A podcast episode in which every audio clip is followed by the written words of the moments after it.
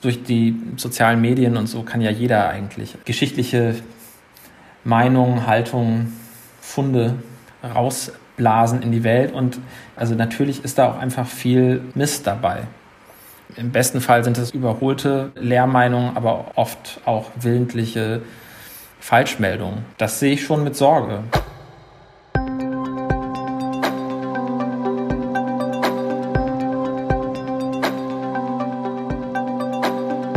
Und herzlich willkommen zu unserer neuen Folge von History and Politics, dem Podcast der Körber Stiftung zu Geschichte und Politik. Ich bin Gabriele Wojdelko und ich freue mich sehr, dass Sie reinhören in unsere letzte Podcast-Folge des Gedenk- und Corona-Jahres 2020. Für diese letzte Folge haben wir uns einmal einen etwas anderen Gast eingeladen. Jemanden, der mit Geschichte außerhalb der Universität sein Geld verdient und dessen Aufgabe es ist, einem breiten Publikum zu vermitteln, wie die Vergangenheit die Gegenwart prägt. Die Rede ist von Joachim Telgenbüscher, der sich selbst als Journalist mit historischem Instinkt beschreibt und sich hauptberuflich als Ressortleiter Geschichte beim Verlag Gruner und Jahr tagtäglich mit Geschichtsvermittlung beschäftigt. Privat versorgt er als Dr. Guido Knapp auf Twitter eine Fangemeinde von knapp 120.000 Menschen mit sogenannter verrückter Geschichte. Dazu gehören eine ganze Menge historische Informationen, wie zum Beispiel die über die Gründung einer Vereinigung zur Vermeidung nutzloser Geschenke in New York City im Dezember 1912. Meine Kollegin Fiona Fritz hat mit Joachim Telgenbüscher über die Chancen, Besonderheiten und über Herausforderungen von Geschichtsvermittlung im digitalen Raum gesprochen. Dabei geht es um die Frage, wie viel Kürze komplexe Sachverhalte vertragen, wie wir damit umgehen, wenn historische Fakten verdreht oder instrumentalisiert werden. Und es geht auch um das ganz große Thema, ob wir aus der Vergangenheit überhaupt lernen können. Ich habe mit Joachim Teggenbüscher gesprochen, den ich zum Einstieg gerne kurz vorstellen möchte. Er hat einen Master in Geschichte von der Cambridge University und hat dann Journalismus an der Henry-Nannen-Schule in Hamburg studiert. Jetzt ist er beruflich in der Geschichtsvermittlung bei Gruner und Jahr aktiv, teilt aber auch privat auf Twitter verrückte Geschichte. Anfangs wusste ich nicht so genau, wie er sich bei all dem wohl wünscht, vorgestellt zu werden. Also habe ich ihn das einfach gefragt.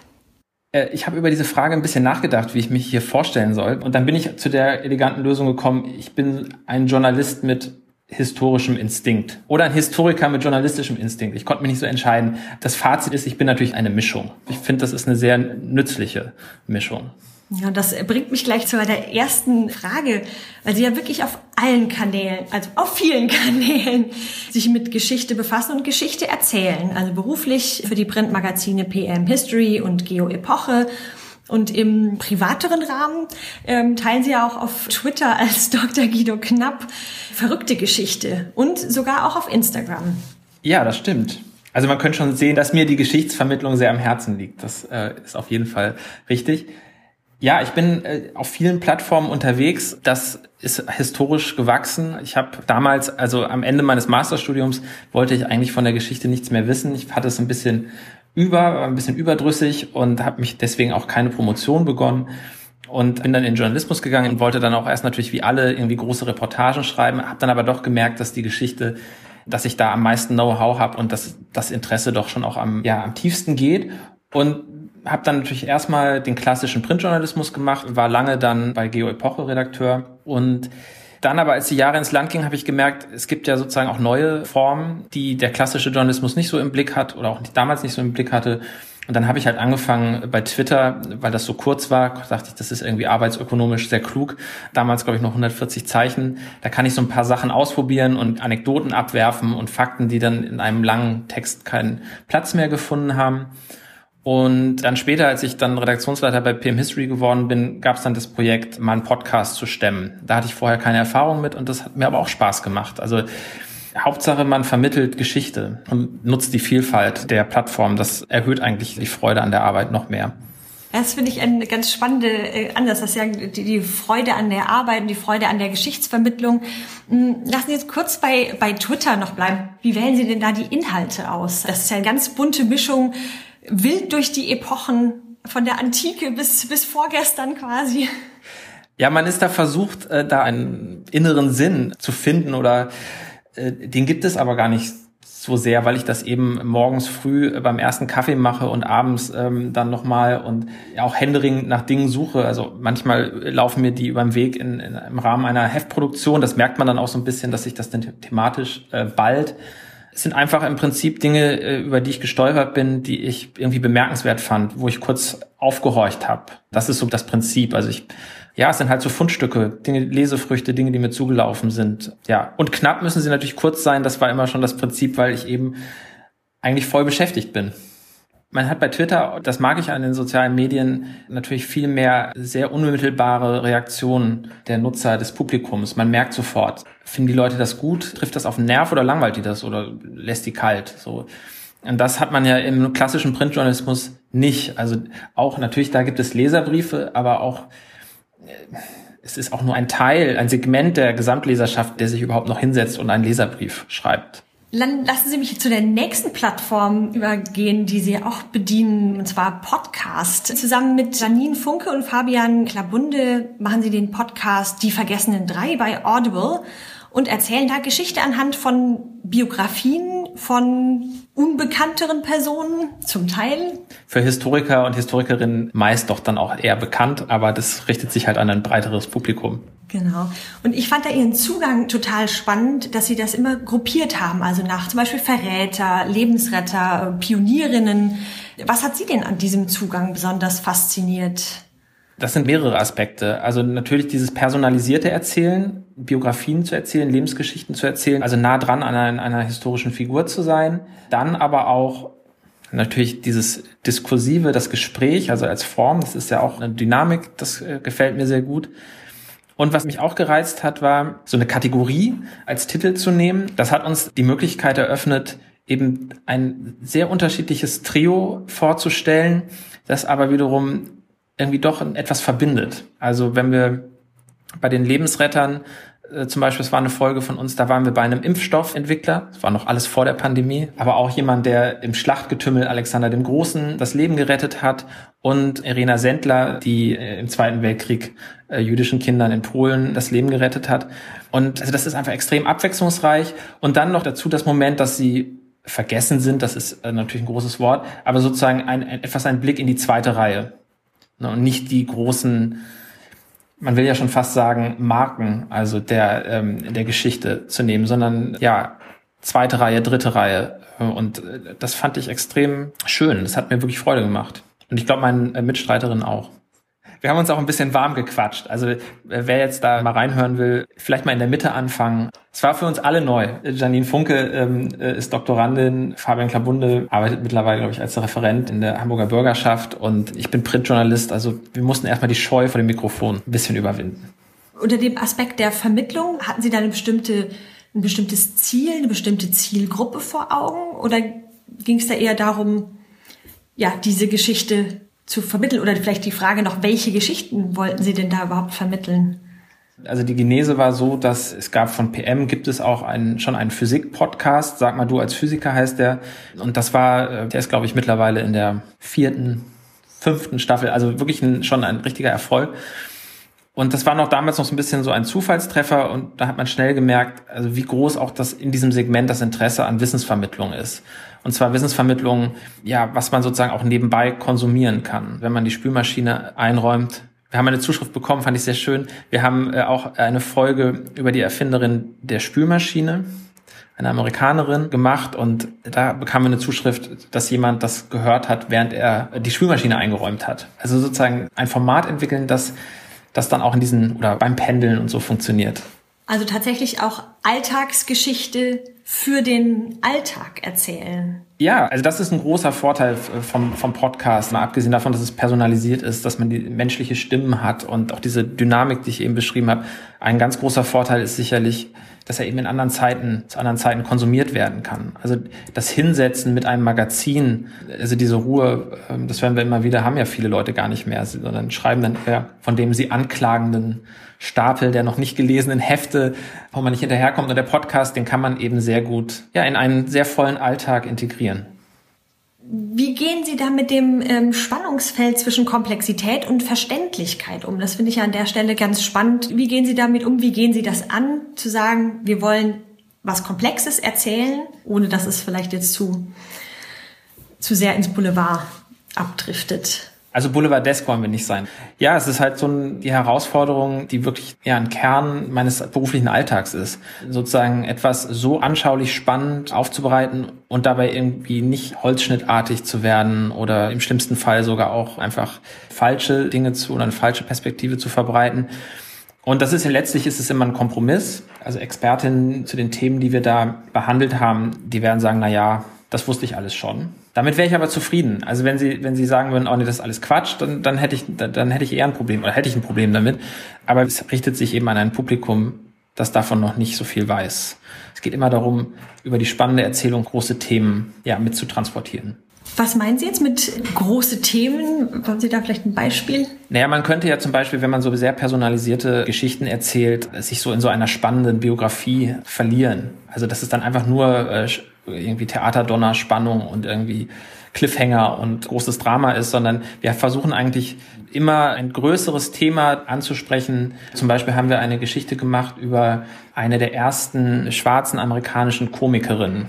Da ging es natürlich auch einfach um das Leben in den amerikanischen Südstaaten zu Zeiten von Jim Crow. Sowas lassen wir nicht unter den Tisch fallen, sondern im Gegenteil. Wir haben eine personalisierte Geschichte und auch gleichzeitig historische Themen, die wir damit transportieren wollen.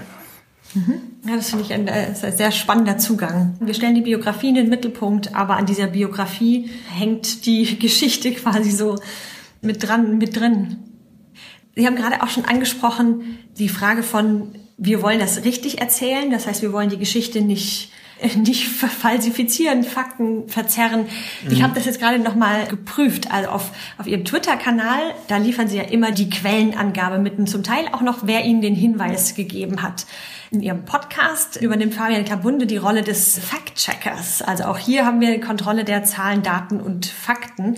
Und bei Geo Epoche, das fand ich besonders spannend zu sehen, ist tatsächlich im Impressum vermerkt, dass Fakten, Daten und Karten vom Verifikationsteam geprüft wurden. Ja, das ist ein großes Thema. Das ist ein Anspruch, den ich an mich selber stelle bei den Tweets. Ich kann das nicht äh, erschöpfend recherchieren, aber zumindest versuche ich immer eine relativ belastbare Quelle zu finden. Und auch wenn ich Wikipedia verlinke, was ich auch mache, schaue ich mir schon an, sozusagen auf welchen Quellen basiert dieser Artikel. Das mache ich vor allem, damit Leute das dann noch mal ein bisschen mehr darüber lesen können. Aber das ist einfach mein Anspruch und bei, äh, weil Sie Geo-Epoche ansprechen, also da wird das wirklich am meisten gelebt. Es gibt diese Dokumentare und Dokumentarinnen, das sind den Textredakteuren ebenbürtige Mitarbeiter, Redakteure, der Textredakteur schreibt oder redigiert und dann der Faktenchecker überprüft. Diese Texte werden auch mit Fußnoten versehen. Glauben viele nicht, dass im Geschichtsjournalismus, dass es sowas gibt. Die verschwinden dann nur wieder, bevor der Text gedruckt wird. Aber in der Ablage gibt es auch annotierte Texte. Das finde ich fantastisch. Das äh, habe ich auch damals auch als Autor immer sehr geschätzt. Und das bringt mich jetzt zu einer ganz, ganz großen, fast philosophischen Frage, nämlich äh, unter dem Stichwort Demokratisierung der Geschichte und der Frage, wer erzählt eigentlich heute Geschichte und wie können wir damit umgehen, dass Menschen Geschichte unterschiedlich deuten im einen Fall oder im extremen Fall Geschichtskletterei betreiben, Geschichte für ihre Zwecke auslegen oder missbrauchen.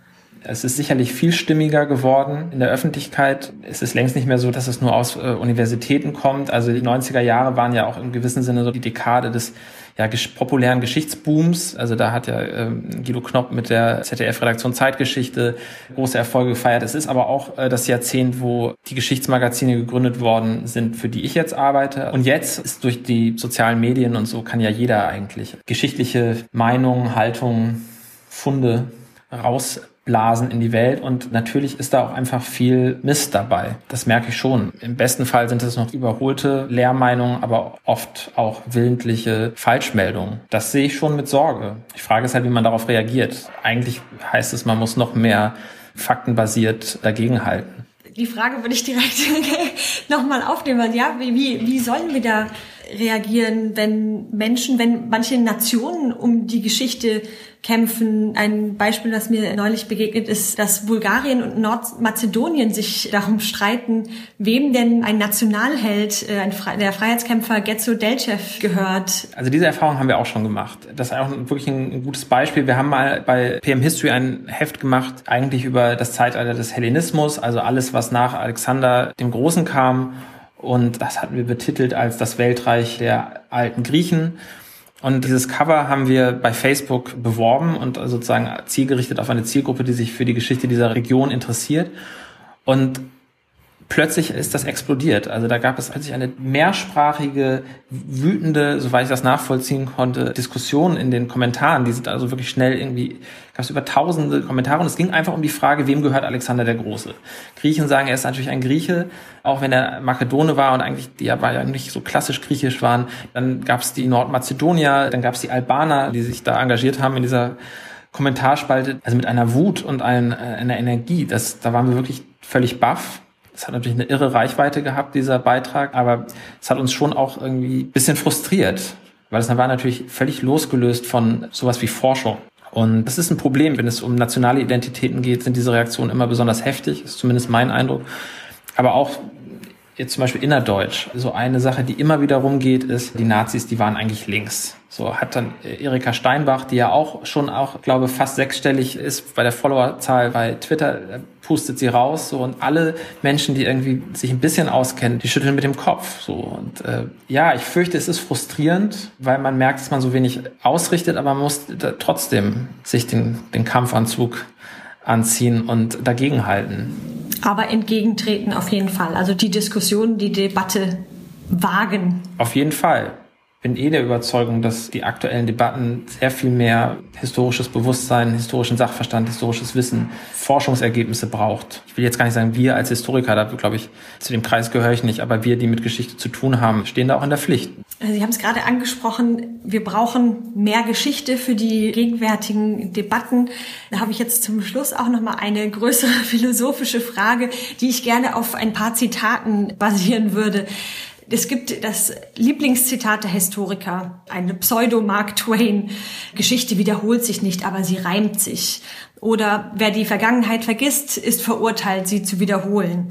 Jetzt kommt ein Zitat von Joachim Telgenbüscher aus Die Vergessenen Drei. Aus der Geschichte lernen, schwieriges Thema. Ja, ist ein schwieriges Thema. Als jemand, der Geschichte studiert hat, weiß ich natürlich, man kann nicht aus der Geschichte, da muss man, das muss man ja auch nochmal in Anführungszeichen äh, setzen, aus der kann man nicht lernen. Dafür ist das einfach zu komplex und jede Zeit, jede Generation steht vor irgendwie den eigenen Herausforderungen. Man kann nicht sagen, irgendwie äh, in Weimar ist das passiert und deswegen müssen wir uns jetzt so verhalten. Das geht, glaube ich, nicht. Diesen Satz mit der Geschichte, die sich reimt, da ist schon mehr dran. Also natürlich, ein Reim ist ja nur eine, eine Lautverwandtschaft und natürlich gibt es zum Beispiel jetzt, wenn wir von Krisen sprechen, Krisen, die sich ähneln. So und natürlich kann man das nebeneinander legen und sagen, okay, was ist ähnlich, was ist unterschiedlich, wie haben sich Menschen damals verhalten. Es geht mir aber auch eigentlich gar nicht so sehr darum, dass wir jetzt aus der Geschichte lernen müssen, sondern mir geht es erstmal darum zu verstehen, einfach ein Bewusstsein dafür zu entwickeln, wie sind die Dinge geworden, wie wir sind, wo sind wir als Menschheit dorthin gelangt, wo wir heute stehen, was hat uns geformt, Identitäten, diese Welt, alles bis hin zum letzten Straßenschild, alles hat irgendwie eine Geschichte. Und ich glaube, wenn wir mehr wissen, dann können wir besser debattieren und auch irgendwie bessere Entscheidungen treffen. Das ist jetzt nicht aus der Geschichte lernen. Also dazu gehört zum Beispiel auch für mich, was ich bei Twitter ganz gern mache, es gibt ja so immer noch so, ja, so dominierende Narrative, die sehr wirkmächtig sind. Also zum Beispiel würde bei der Bundesrepublik immer sagen, unsere Wirtschaftswundergeschichte, so. Und ich finde es gut, wenn wir solche Sachen dann immer mal genau angucken. Stimmt das eigentlich? Überprüfen. Oder so, also ganz plump gesagt, das haben wir immer schon so gemacht. Also würde ich jetzt sagen, also die deutsche Geschichte zeigt sehr deutlich, dass wir die Dinge nicht immer schon so gemacht haben oder dass wir auch irgendwann angefangen haben, Dinge anders zu machen. Und darum geht's mir. Und vielleicht noch als letzten Punkt, ich maß mir da nicht an, dass ich das irgendwie alles sozusagen jetzt herausfinde und dann, ich bin da, sehe mich da wirklich auch als Abstauber, der guckt in Fachliteratur und sagt, das finde ich interessant, das ist ein interessantes Argument oder eine interessante Beobachtung, äh, das verdient es irgendwie, dass man das mal an ein größeres Publikum verbreitet, dass das wissen sollte. Nicht jeder forschende Historiker, jede forschende Historikerin ist auch gleichzeitig ein guter Öffentlichkeitsarbeiter. So. Müssen wir nicht eigentlich noch mehr zur Auseinandersetzung mit der Geschichte anregen, um die Gegenwart besser zu verstehen. Unbedingt. Größeres geschichtliches Bewusstsein schaffen, das bekommt man eben auch nur durch die ja, Auseinandersetzung mit der Geschichte. Und dann ja die ganz eigene Geschichte, das sehe ich auch so. Also wir haben gerade ein Heft über Ahnenforschung gemacht und da kam das natürlich auch vor, haben wir eine große Geschichte gemacht über also diese Frage, was hat äh, Opa oder mittlerweile ja eher äh, der Urgroßvater im, im Krieg gemacht? So und äh, ja, unbedingt. Auch weil ich merke, dass äh, auch in, natürlich in den Familien gibt es so ja Erzählungen, die sich verfestigt haben und die äh, auch natürlich irgendwie vielleicht einen Sinn erfüllen, nämlich einfach mit dieser mit diesem Trauma fertig zu werden. Also ich hatte neulich mit der einer Bloggerin gesprochen, äh, Juna Grossmann, die ein Buch geschrieben hat über äh, den modernen Antisemitismus und sie meinte, ja, wenn sie auf Deutsche trifft, also deutsche Nicht-Juden, die sagen dann sofort, fangen oft an von von den, der, der Nazi-Vergangenheit der eigenen Großväter zu erzählen und ja, Nazi-Opas oder meistens aber eben nicht Nazi-Opas. Und allein, also allein, dass man sozusagen sich das irgendwie so hinbiegt, dass unsere Vorfahren dann doch nicht begeisterte Nazis waren. Also auch da. Und kann man nicht Leuten, äh, Individuen irgendwie vorschreiben, ihre eigene Familiengeschichte aufzubereiten. Aber so kollektiv, äh, ja, solche Erzählungen zu hinterfragen, sehe ich absolut, finde ich absolut notwendig. Hm. Das ist eigentlich mein absolutes Lieblingsthema in der Geschichte, nämlich die Frage, Schön. wie konstruieren wir Geschichte? Das fängt ja bei der eigenen mhm. Lebensgeschichte an. Das heißt, wie erzählen wir unsere Lebensgeschichte? Wie ordnen wir unser Leben in die gegenwärtige Geschehen ein? Aber es geht natürlich dann auch viel, viel weiter noch. Also wie erzählen wir? Welche Auswahl treffen wir? Welche Schwerpunkte legen wir?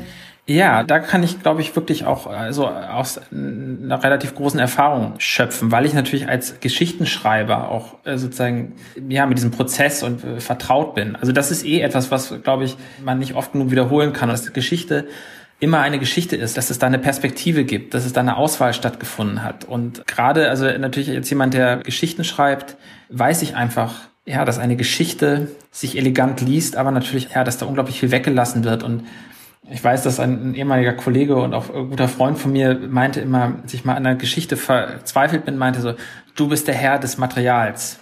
Das heißt, also lass nicht sozusagen deine Recherche so irgendwie dich, dich überfluten, äh, sondern du bist derjenige, der das auswählt, zuschneidet und natürlich möglicherweise auch verfälscht. Das muss uns einfach bewusst sein.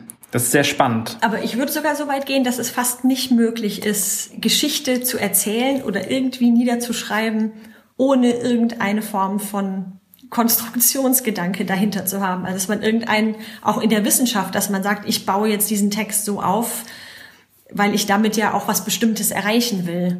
Also absolut. Also in meinem Alltag natürlich absolut der Klassiker. Wir haben ein historisches Ereignis. Wir wollen das erzählen. Über welche Person erzählen wir das? Da schließen sich schon zigtausend Türen und durch eine geht man halt. Man kann, äh, also ich finde dann äh, diese Frage von also Multiperspektiven erzählen, das finde ich eine große Herausforderung. Wir versuchen das in, in den Heften dann auch mal zu unterbrechen, äh, indem man mal ein, ein Experteninterview hat, weil da sozusagen in der Interviewform eben der Erzähldruck nicht da ist. Oder der outgesourced wird. Ja, ja, stimmt.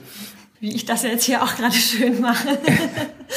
Ja, aber man kann in einem Interview einfach, man muss diese Homogenität, dieser Erzählfluss, der eine Erzählung braucht, den kann man im Interview einfach unterbrechen, den braucht man nicht. Da kann man auch mal von Thema zu Thema springen. Mhm. Auf der anderen Seite, Interviews würde ich jetzt mal vermuten, die meisten entwickeln nicht diesen, diesen Sog, den halt eine Erzählung hat. Sie haben gerade gesagt, Türen öffnen.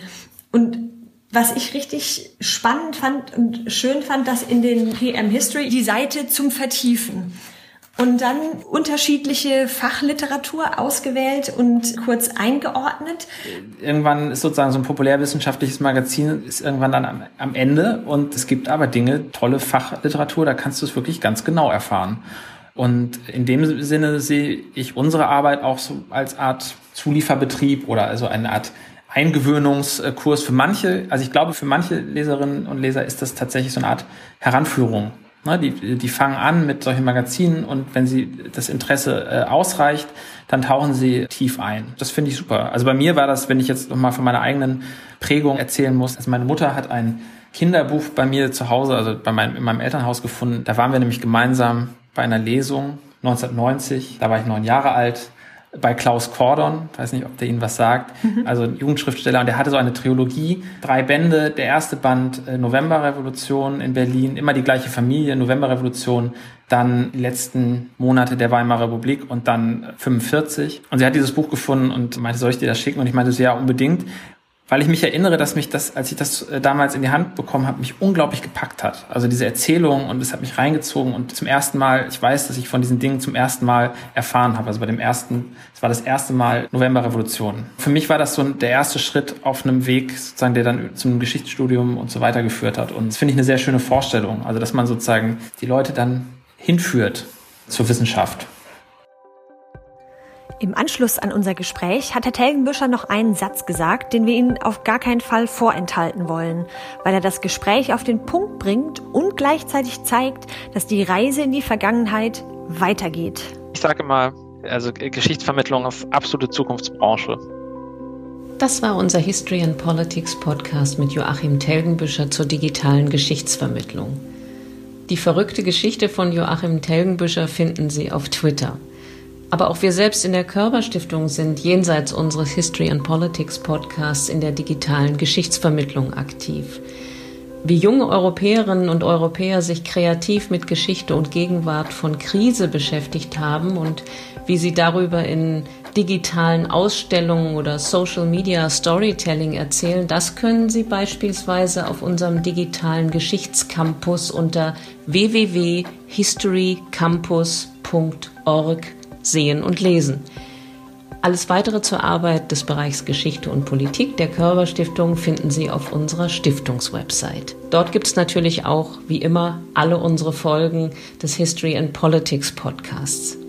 Das war's für heute. Ich danke Ihnen fürs Zuhören und hoffe, dass Sie auch beim nächsten Mal wieder dabei sind, wenn wir fragen, wie die Geschichte die Gegenwart prägt.